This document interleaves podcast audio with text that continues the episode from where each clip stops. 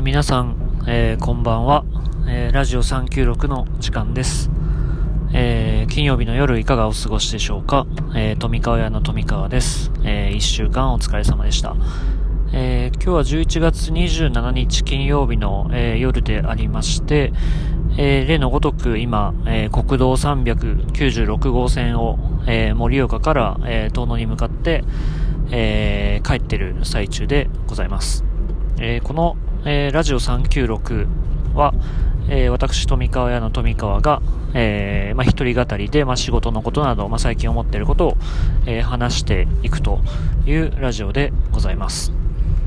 えー、今日第6回目ですね。えー、行きたいなと思います。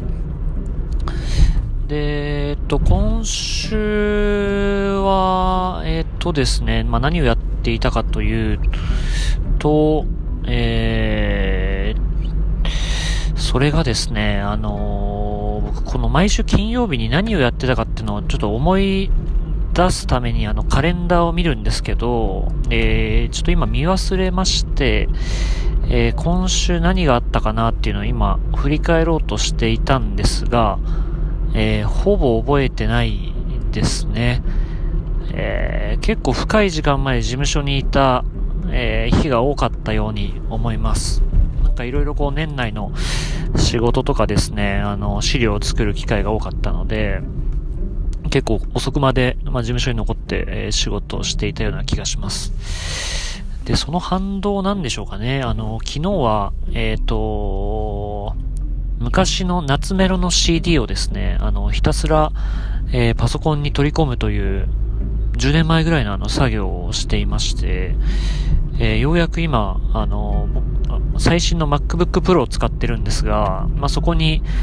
えー、ドラゴンアッシュとかですね、あの、ディープインパクトの頃ですね、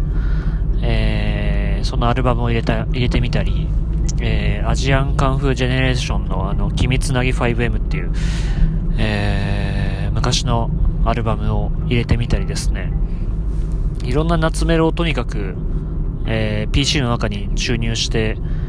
えー、もうそれをガンガンボリュームを上げて聞くということを、あの、昨日、今日とやっております。で、おかげさまでですね、あの、やっぱ夏メロのパワーってすごいですね。なんかもう、あの、最近聞いてた、あの、なめだるまとかですね、あの、糖とか、まあ、豆腐ビーツとか、まあそういったあたりもすごい好きなんですけども、なんかやっぱその暑い時代のあの、まあ自分が死ぬほど聴いてた曲たちっていうのは、こう何か自分の DNA に刻まれてるというかですね、そういった昔の初期衝動をこう思い起こさせてくれるような、なんかそんなスイッチになっておりまして、なのであの、まあ、今日ずっとドラゴンアッシュのあのベスト版のアルバムをずっとリピートして聴いていて、えー、だいぶこう、まあ、静かにですね、あの、ぶち上がりながら、えー、仕事をして、えー、おりました。えー、そんな今日、あ今日というかまあ今週1週間だったんですけれども、えー、まあ、今日第6回目という、えー、ことで、えー、ちょっとまあ何を話そうかなというふうにちょっと思って、えー、いました。で、えー、っとですね、まあ、ズバリ今日お話ししたいことは、えー、マイベストジョブイベントアワードということで、えー、もうまあほぼ12月に差し掛かってきましたので、まあ、今年一体自分が何をしていたのかっていうのをちょっと振り返りつつですね、あのー、まあ、ちょっとこう、自分頑張ったなということを自覚しつつ、えー、残り1ヶ月頑張ろうっていうのを、えー、ちょっとそういう気持ちにさせたいなということがありまして、やっぱ疲れてるんですね。あの、こう、褒めてほしいっていうのは、ま常に、え、私、こう、内面に抱えながら頑張っているわけなんですけれども、まあ、あの、なかなかこう、ね、あの、褒め、褒めて、褒めてってこう、言える人はま限られていたりするので、えー、ちょっと自分で自分を褒めるような、あの、今日はそんな回にしたいなと思います。で、えっ、ー、と、まあ、今年コロナのまあ1年だったなっていうのが、まあ、ありますが、あのー、なのでまあ、こう、一体、何をしてたんだっけな、あの時期っていうのは結構、あのー、思い出すの難しくてですね、あの、皆さんもそう、そうなんじゃないかなと思いますが、なんかその記憶に引っ張られてですね、ただまあいろいろこうつぶさにあの見ていくとですね、まあいろんなことやっていたなっていうのがあのありました。で、ちょっとさすがにまあ1年間振り返るにはまあちょっと過去を思い出さないといけないなと思っていまして、さっきあのー、ちょっとまあ自分の Facebook の、えー、投稿をまあ遡って今年1年まあ見ておりまして、ああ、いろいろこの1年でいろんなことやったんだなっていうことを、あのー、思っておりました。なのでちょっとまあ純不動ですが、いろいろちょっと思い出しながらですね、えー、行きたいと思います。で、えー、まずですね、まあ、時系列でいきますか。えー、まあ、1月、2月、えー、始まりまして、その頃まだコロナっていうのが、えー、そんなあれでしたね。あのー、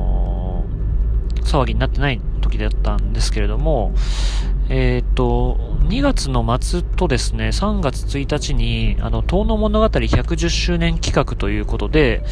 えー、トークイベントをさせていただいておりました。あの、今年遠野物語が発刊されて、えー、まあ、110年という、まあ、節目の、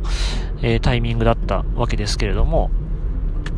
えー、2月末は、えっ、と、妖精と妖怪というテーマで、えー、小川さんと、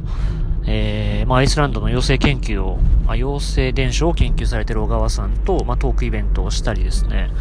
で、翌日には、えー、遠野、まあ、本当に初めての遠野物語ということで、えー、遠野物語をこう、まあ、かなり、えー、まあ、わかりやすく、えー、構造に分解しながら、えー、説明していくというような、えー、市民の方々向けの、えー、イベントをさせていただきまして、え今も、まあ、YouTube にアップされて、えいるんですけれども、まあ、そういった、あの自分がまあ、遠野物語をこう、まあ、研究したり、活動のテーマにしてきて、え丸3年ぐらいですかね、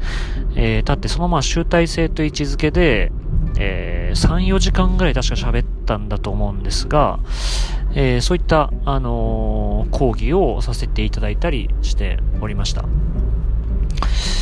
でですね、えっ、と、まあ、春になって、えー、あ、そうですね、ちょっと本当に純不動になっちゃいますけど、あの結構その仕事だけじゃなくてですね、あのまあ、5月に岸本ちゃんっていう、え、プロデューサーの、え、女の子が入ってきてくれたりとか、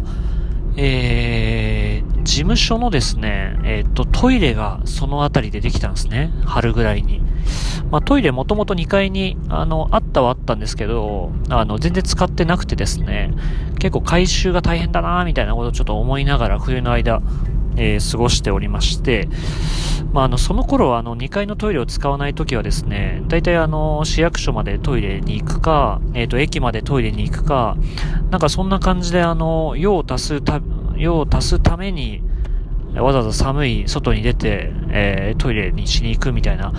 非常に使いづらい、えー、状況だったんですが、まあさすがに岸本ちゃんも来るし、まあいろんな、あのー、方々も打ち合わせで来てくれるので、これちょっとトイレないとまずいなと思いまして、えー、トイレをあのペンキで、えー、塗ってですね、あまあ塗ったのはあの僕じゃなくて、えー、父上という、あのー、富川屋の事務所をもう回収、えー、の時から手伝ってくれている、えー、今74歳ですかね。あの、父上にこう手伝ってもらって、えー、トイレが綺麗になり、まあ、使えるようになりました。そこから、あとは、ま、事務所のあの、今中、中央にドーンと置いてある、えー、机があるんですけども、もともと遠野の月申小学校っていうところの、えー、図工、図工の教室ですかね。で使っていためちゃくちゃ分厚い天板がありまして、えー、まあ、それを、えー、いただいて、えー、足場を、えー、遠野の、えー、鉄工所さんにこう、えー、作ってもらってですね、で、それはあの間に入ってくれたのはあの地元の、えー、マルジュン工務店というところで働いている、まあ、アツシという、あの、僕と同い年の、えー、地元出身の青年がいるんですが、まあ、そのアツシにお願いして、その机を、えー、鉄工所さんと協力してもらいながら、えー、作ってもらって、まあ、事務所の、えー、中央に置かせていただきましたと。というのも確か春ぐらいでしたね。で、そっからまあいろいろ事務所に物が増えたりとか、あのー、まあ拡充していって、まあ今に至るわけなんですけども、あのー、本当に思えばトイレもないし、机もないしですね、えー、まあ、そういう状況でかなり事務所の、え、姿もこの1年で大幅にアップデートされたんだなっていうのをなんか振り返って思いましたね。で、ちょっと仕事の話に戻りますが、えっ、ー、と、春、えー、立ち上げたのはですね、えっ、と、トーノメイドという、え物語を届けるセレクトショップということで、え自社商品事業っていうのを、え今年からやり始めました。え T シャツとか、えっ、と、カッパ、天狗のトートバッグとか、えそういったものを、え自分たちで作ってですね、あの、それをこう、まあ、販売していくっていうことも始めました。で、えっと、まあ、セレクトショップって言ったんですけど、なんて言うんでしょうかね。まあ、一つのブランドでありまして、まだあの、ショップ的なあの、機能は、本当にあの、限定的なポップアップショップだけ、えー、何回か今年チャレンジしたんですが、まあ、基本的には、えっ、ー、と、駅前の観光協会とか、とかえっ、ー、と、大きな道の駅に置かせてもらっていて、え、まあ、えっ、と、おろした先で、あの、商品売って、売っていただくっていうようなことをやっていたりします。で、なぜ、まあ、今年自社事業、自社商品の、えっと、開発を進めていたかというとですね、えっと、これあの、遡ることは、あの、去年、えー、2019年の3月にですね、あの、2週間学びの旅っていうことで、えー、西日本を周遊しておりまして、で、その時にですね、いろいろこう、まあ、福岡のうなぎの寝床さんとか、えー、兵庫の、えー、堀内さんか、えー、次の新山さん、えー、サバエですね。福井のサバエの新山さんにお会いしたりとか、まあそういう話、あの方々、あのローカルでこう、えー、デザイン、プロデュースで活動されてる、えー、まあ先輩方と、えー、お会いしてですね、いろいろ話をしてた、してた時に、やっぱり皆さんあの自社事業、自主事業を、えー、されていて、まあプロダクトを作っていたりとか、えー、まあそうですね。まあ自分たち企画して、まあどこかの、えー、地元の、えー、作れる方と一緒に、えー、何かものづくりをしているっていうのを見まして、で、まあ、純粋に自分も、あの、遠野で作ってみたいなっていう、あの、思いになったというのと、やっぱりその、まあ、その時いろんな方々と話していて、あ、本当そうですよねって思ったこととしては、なんかデザインの仕事とかってですね、やっぱ納品で、えー、終わるんですね。あの、例えばパッケージデザインとか、えー、ウェブサイト作るとかっていうのは、なんかその先の事業に別に関わるわけではなくて、なんか事業としてはこれからっていうタイミングなんですけども、まあ、一旦デザインを納品すればそれで、えー、その方々との、ま、付き合いっていうのは、まあ、終わってしまうというような、まあ、そういう状況にある、まあ、仕事だったりするんですが、なんて言うんでしょうね。あの、本当にその先、まあ、どう売れていくか、えー、どうそれが、あの、広がっていくかっていうところも、やっぱり、あの、コミットしていきたいなというふうに、あの、まあ、日頃思っていましたし、まあ、そこを、なんて言うんでしょうね、まあ、プロデュースできてこそ初めて、あのー、そのローカルプロデューサーとしては、あのー、役割としてあるんじゃないかなというふうに思ったので、で、やっぱりまあ説得力も違いますよね。あの、何かまあお客さんの仕事をするにしても、まあ自分で作ってみる大変さとかですね、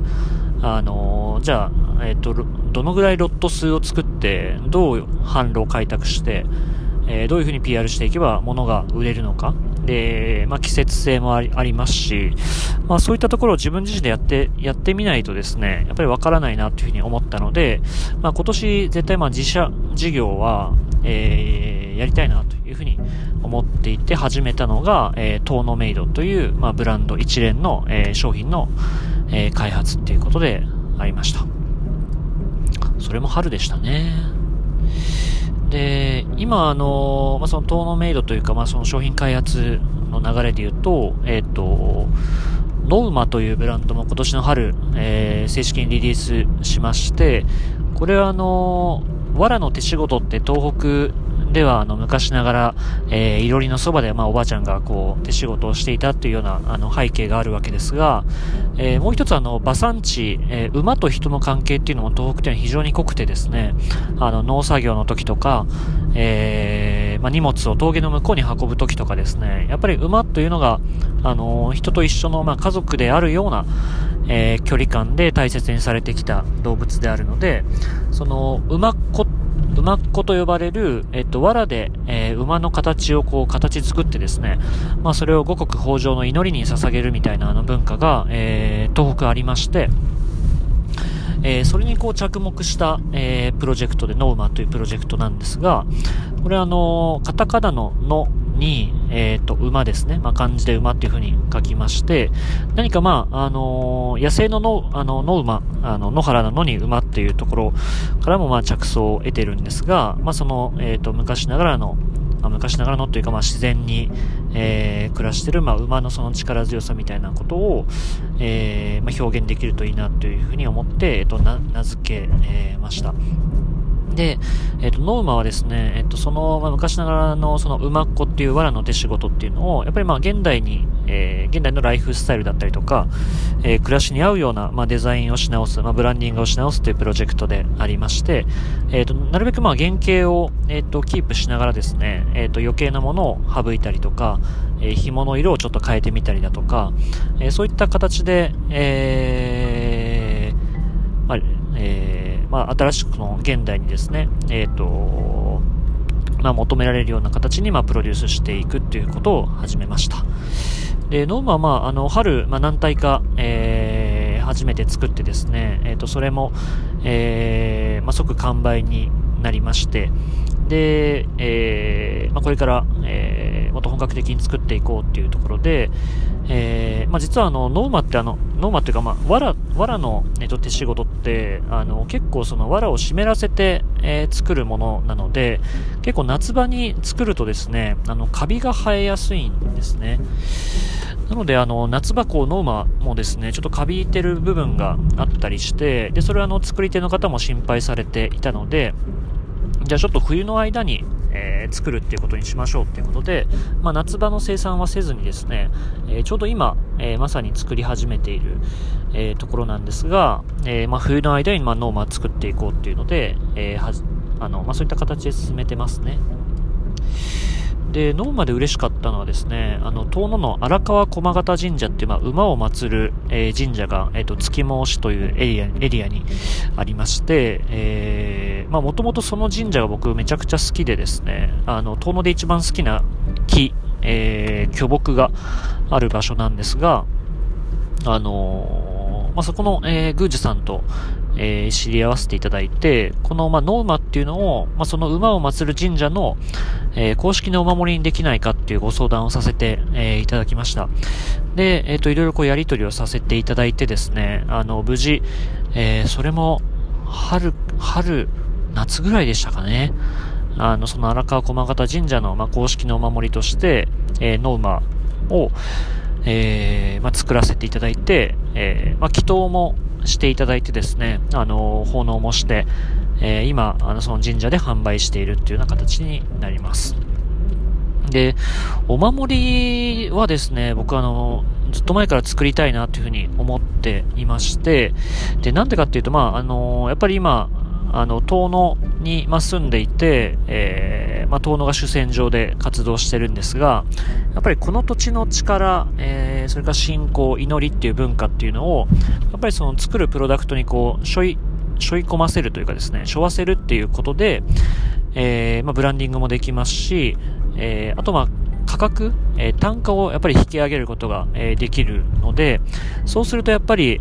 えー、まあ、後継者が、えー、継ぎやすくなりますし、やっぱり作り手の数が増えていくっていうことにつながるので、まあそういった遠野、えー、らしいプロダクトを、まあ、きちんと適正な価格で、えー、販売していくっていうことで、まあ、ノウマっていうのは始めています。なので、あの、なん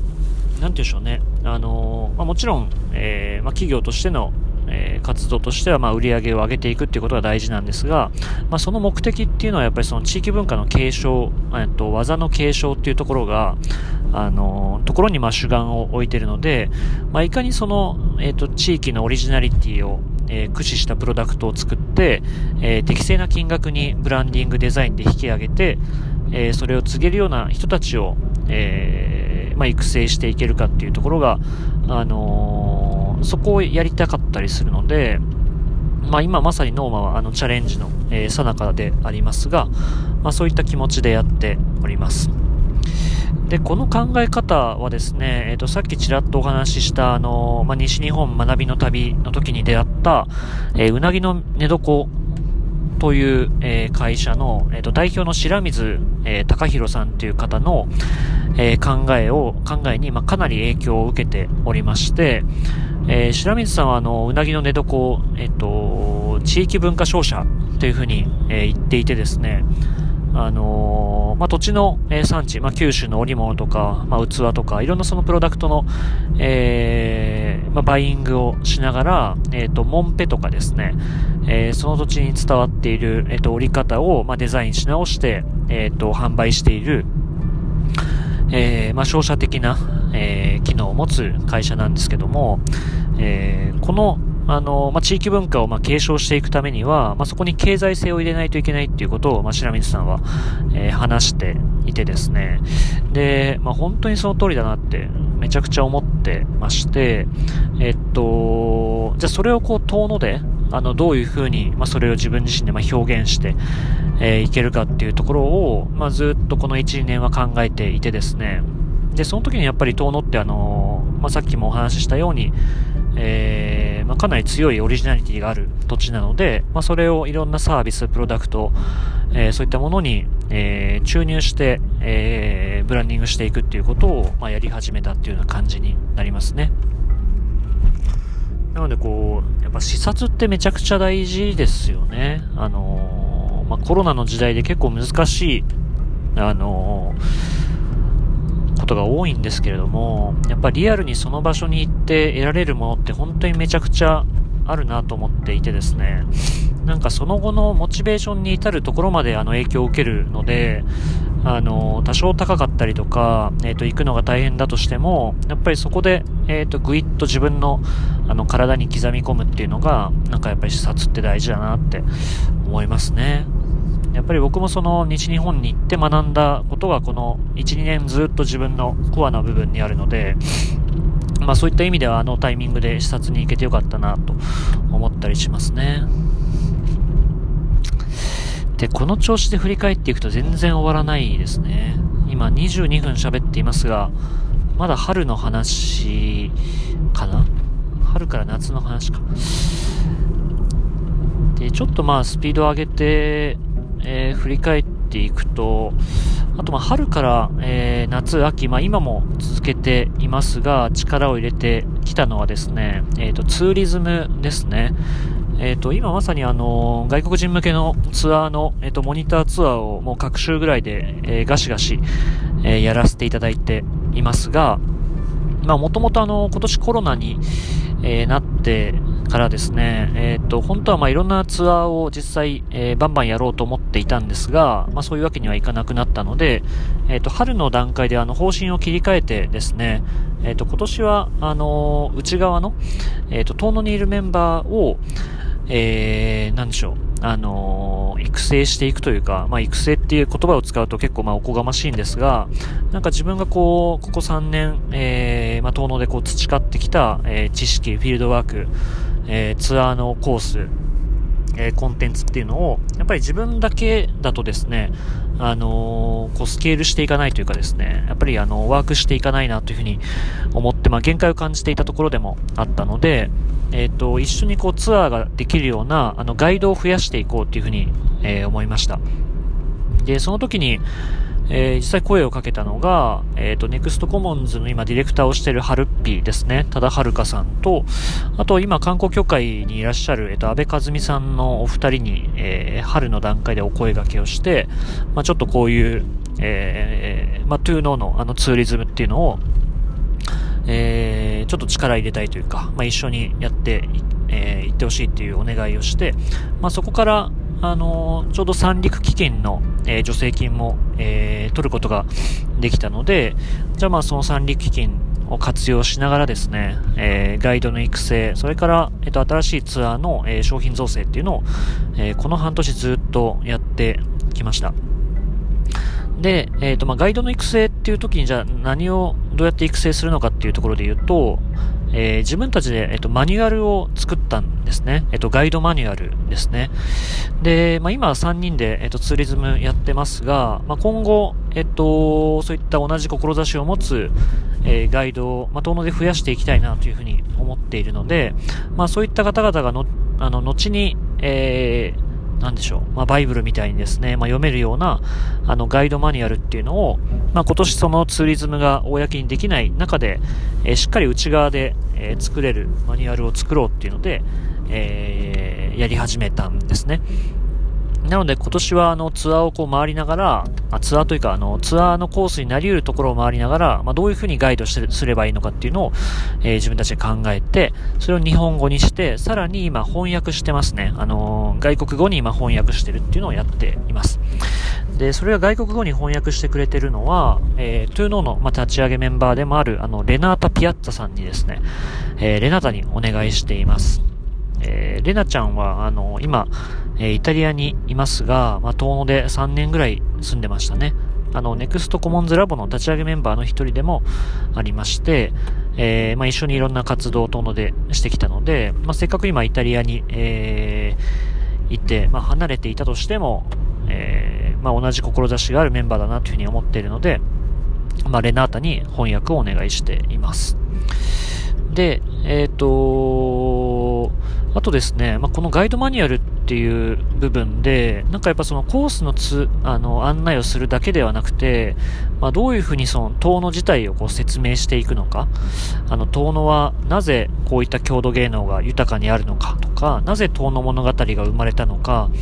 えー、それ、そこには何があるのかっていうのを、えっ、ー、と、いろんな角度からまあ整理して、あの、説明していかないといけないんですね。あの、日本人だけではなくて、あの、外国人向けのあのマニュアルでもあるので、で、その時にあの、アドバイザーとして、えっと、入っていただいたのが、えっと、縦糸横糸合同会社っていう、えー、東北の郷土芸能をテーマに、えっと、本当にいろんな、あの、プログラム、えー、映像制作、えー、を、えっと、各種、まあ、コーディネートをされている、えー、二人組の、えー、会社が ありまして、えー、小岩さんと山田さんという方が、えー、お二人やられているんですが、あのー、2、3年前ぐらいからですね、あのー、つながらせていただいて、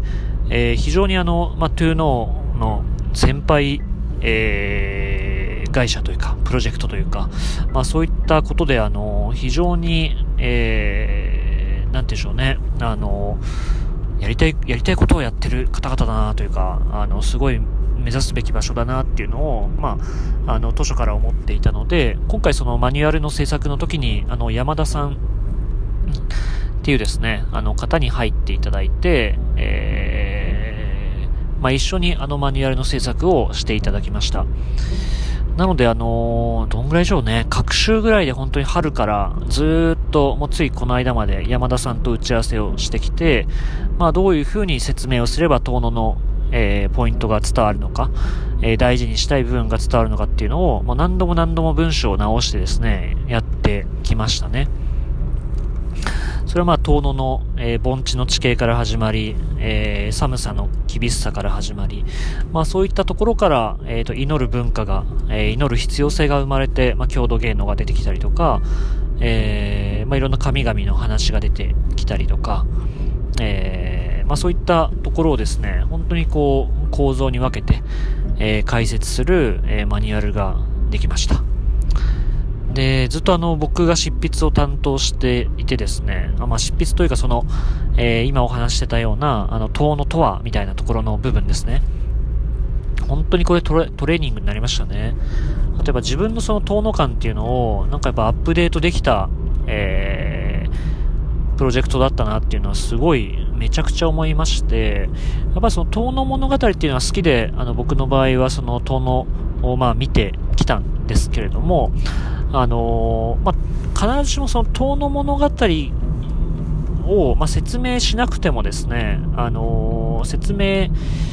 えー、あ、なんて言うんでしょうね。例えば外国の方にその、遠野物語はですね、みたいなことを説明しても、あんまりわからない部分もあったりするので、もう少しメタな視点から、えっ、ー、と、俯瞰的にこう、遠野っていうのを、えっ、ー、と、説明できるようにした方がいいよねっていうことで、なんていうか、あの、僕にとってはですね、あの、ずっと野球やってたけど、こう、ゴルフの打ち方に変えないといけないみたいな、あの、フォームを結構変えたんですよね。なので、こう意識とか考え方もアップデートしないとあのいけないっていうような状況であったりしたので、あのすごいあの最初は大変だったんですが、あのかなり、えーと、おかげさまで、えー、その、あのー、の説明の仕方っていうのが、なんかブラッシュアップできたなっていうのは、あの、本当に、えー、いい機会だったなっていうのがありますね。で、あの、まあ、そういった活動をしていたらですね、えっ、ー、と、並行してあの、今ちょうど進めてるんですけれども、あの、復興庁の、えー、まあ、沿岸とかですね、あ、復興庁の仕事で、えっ、と、岩手の沿岸とか、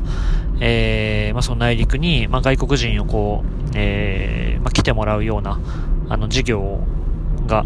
えー、あるんですけれども、まあ、そこの、えっ、と、メンバーとしても声をかけていただいて、これはあの、八幡平の、えー、みちのりトラベル東北さんと、と釜石の、釜石 DMC さんと、あと、まあ、えー、我々、まあ、えー、 to know、えー、富川屋チームで、え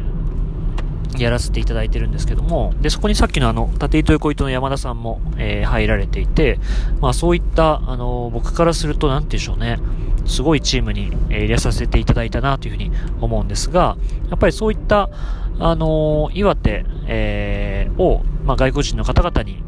えー、紹介するときに、遠野ってやっぱめちゃくちゃ、えー、大事なポイントでありまして、それはあの他のメンバーの方々にもすごいあの言っていただいたんですけれども、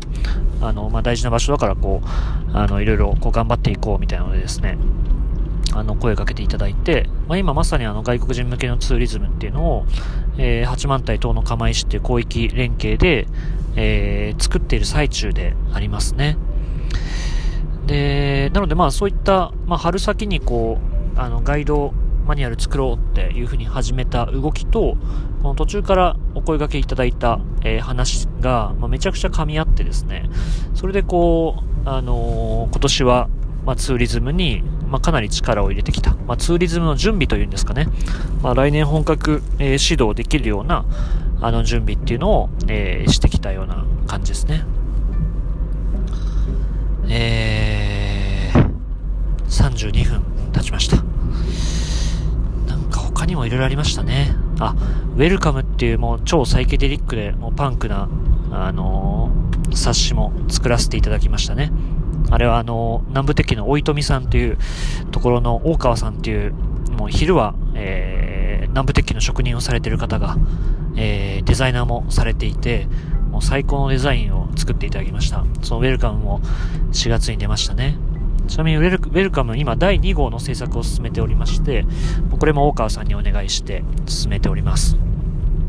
あとは、いろいろ、そうですね。まだ発表できてないプロジェクトもたくさん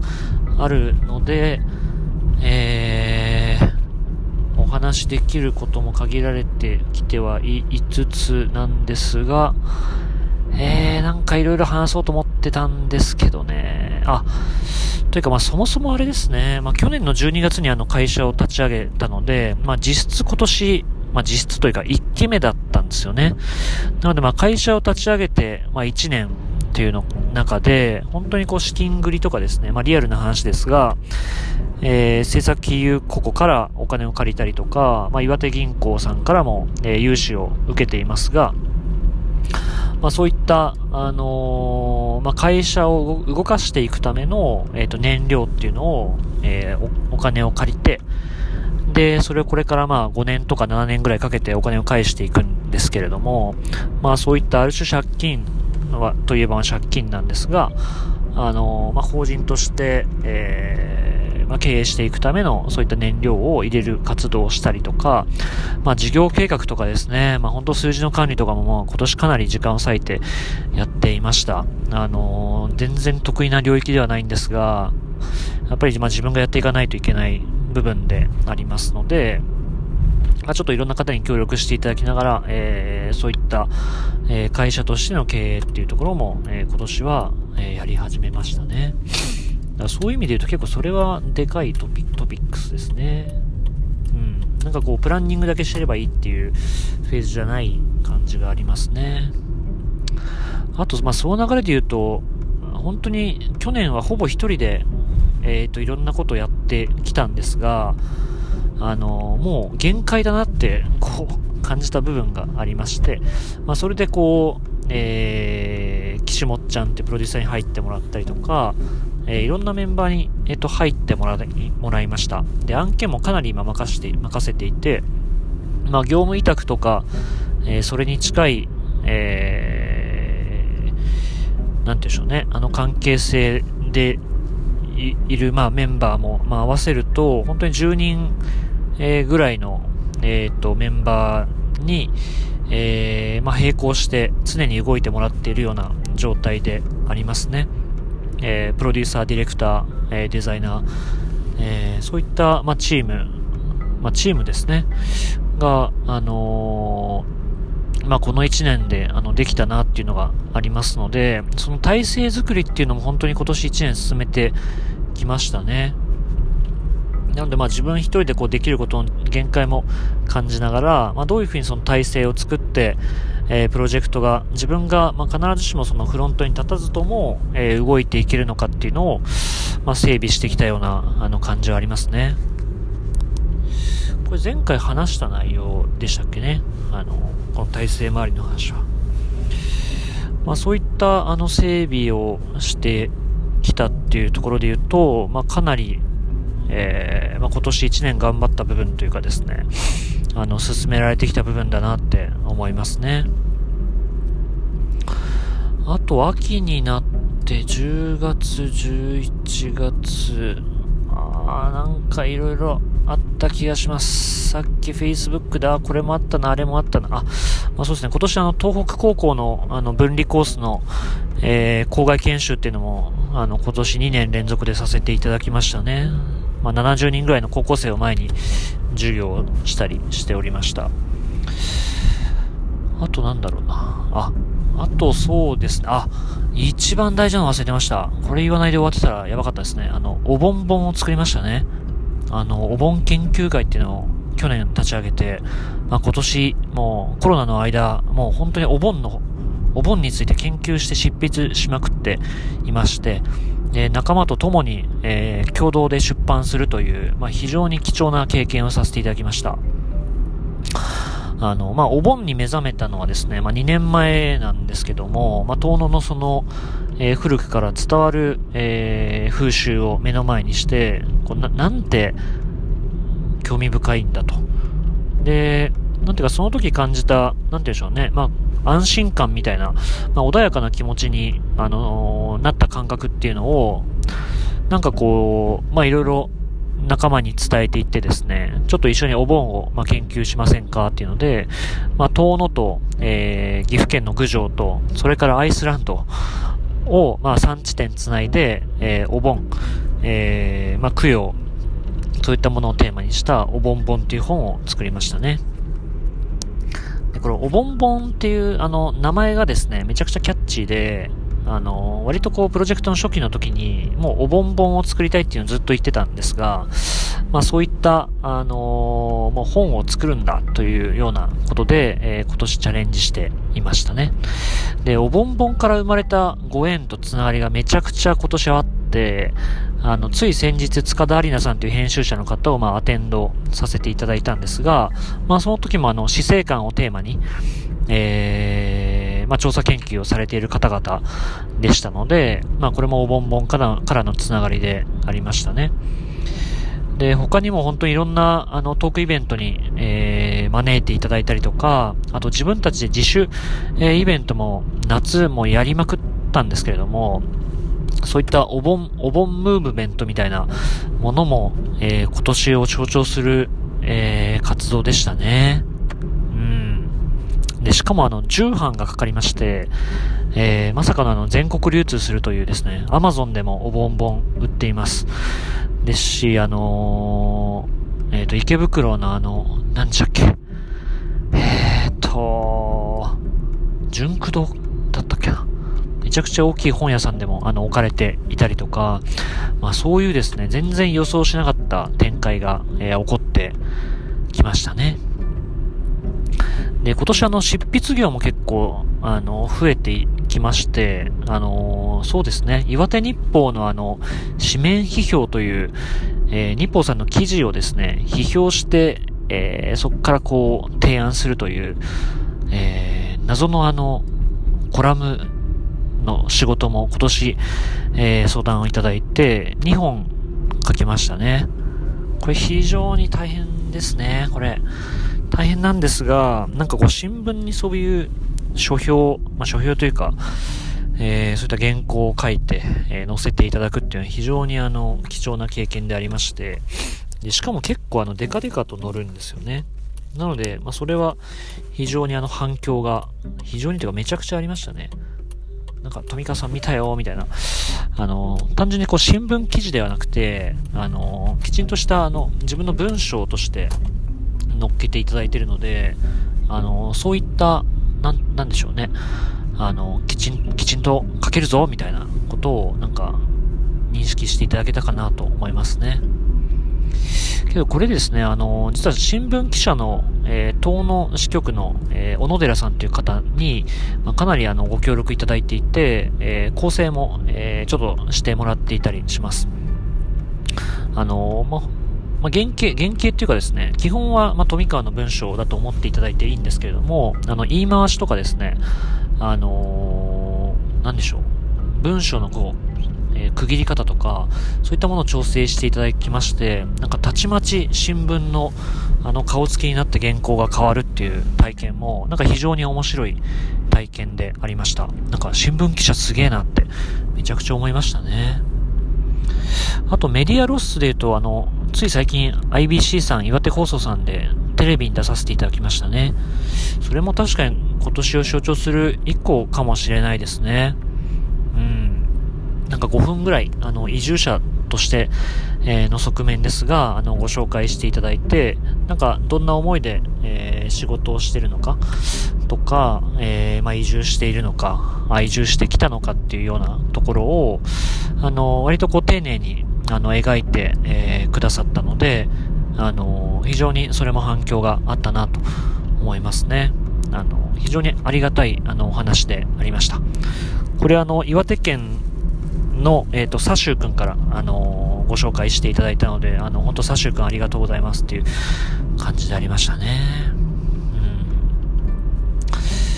うん。で、えー、っと、もうちょっとこれは今回一番喋ってますね。42分。多分ですね、あの、もう、これあの、ちょっとさすがに長くなってきましたね。そろそろ終わりたいと思い 思いますが、きっとあの、このラジオ396ではもうちょっと、えー、振り返り版をするのかな？あの、12月とか、もしかしたらするかもしれないですね。そこでこう、ああ、そういえばこれ言ってなかった、みたいなところをちょっとフォローできたらと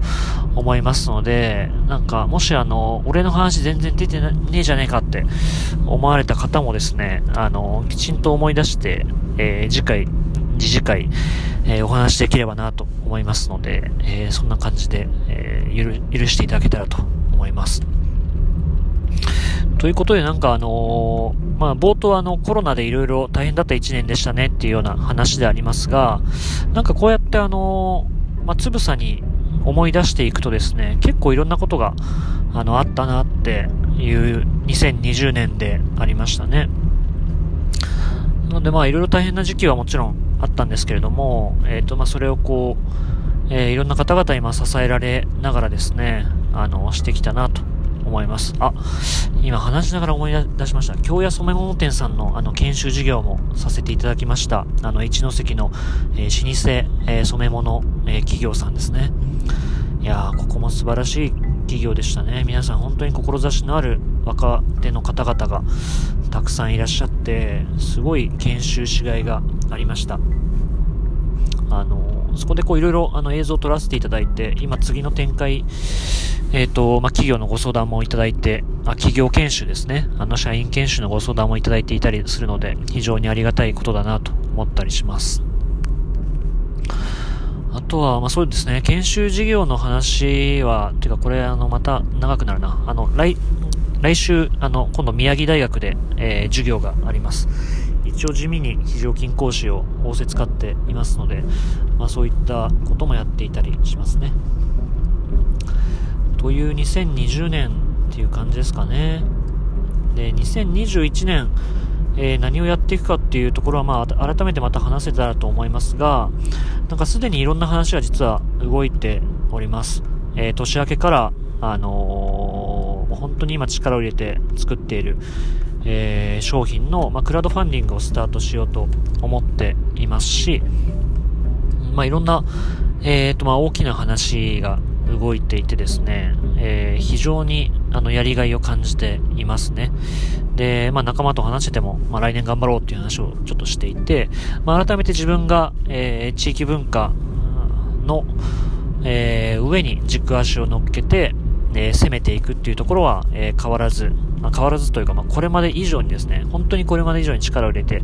えー、きたいと思うので、何か、何かをやるっていうことと何かをやらないっていうことを明確に分けながら、えー、まあ、富川や、えー、まあ、2年目、2期目、えー、さらに攻めていこうと思っている、えー、ところでございます。そんな感じでもうだいぶ遠野、遠野のエリアに入ってきて、今もう音もすぐ近くなので、まあ、もうちょっと で、えー、家に着きます。今週はそんな感じですかね。ちょっとまあ熱を入れて話しすぎましたので、えー、ちょっと長くなって申し訳ございませんでした。また、えー、来週からも12月ですね、えー、冬、えー、今夜からなんか雪がめちゃくちゃ降るらしいですが、めちゃくちゃじゃないか、雪が降るということも、えー、言われておりますので、皆さん、えー、気をつけて、えー、過ごしてまいりましょう。では、えー、ラジオ396、えー、今日は、えー、ここまでで終わりたいと思います。えー、お相手は、えー、富川学でありました。ありがとうございました。では、おやすみなさい。